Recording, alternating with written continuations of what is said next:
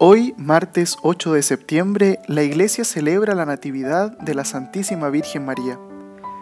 Es una fiesta que está ligada a la basílica construida en el siglo V, en el lugar donde la tradición dice que estaba la casa de Ana y Joaquín. Se difundió por todo Oriente en el siglo VI, hasta que fue introducida en Roma por el Papa siriaco Sergio I.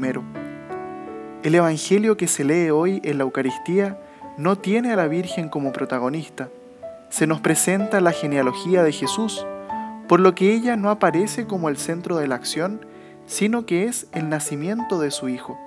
En el día en que celebramos el cumpleaños de María, pidámosle que nos enseñe a ser humildes como ella, que no está al centro de todo, sino que se dispone a que Dios cambie su propia vida. ¿Cuántas veces nosotros queremos hacer todas las cosas por nosotros mismos, creyendo que somos nosotros los que hacemos posible todo. Que en este día podamos dejar a Dios que actúe en nosotros y que sea Él quien tome las riendas de nuestras vidas.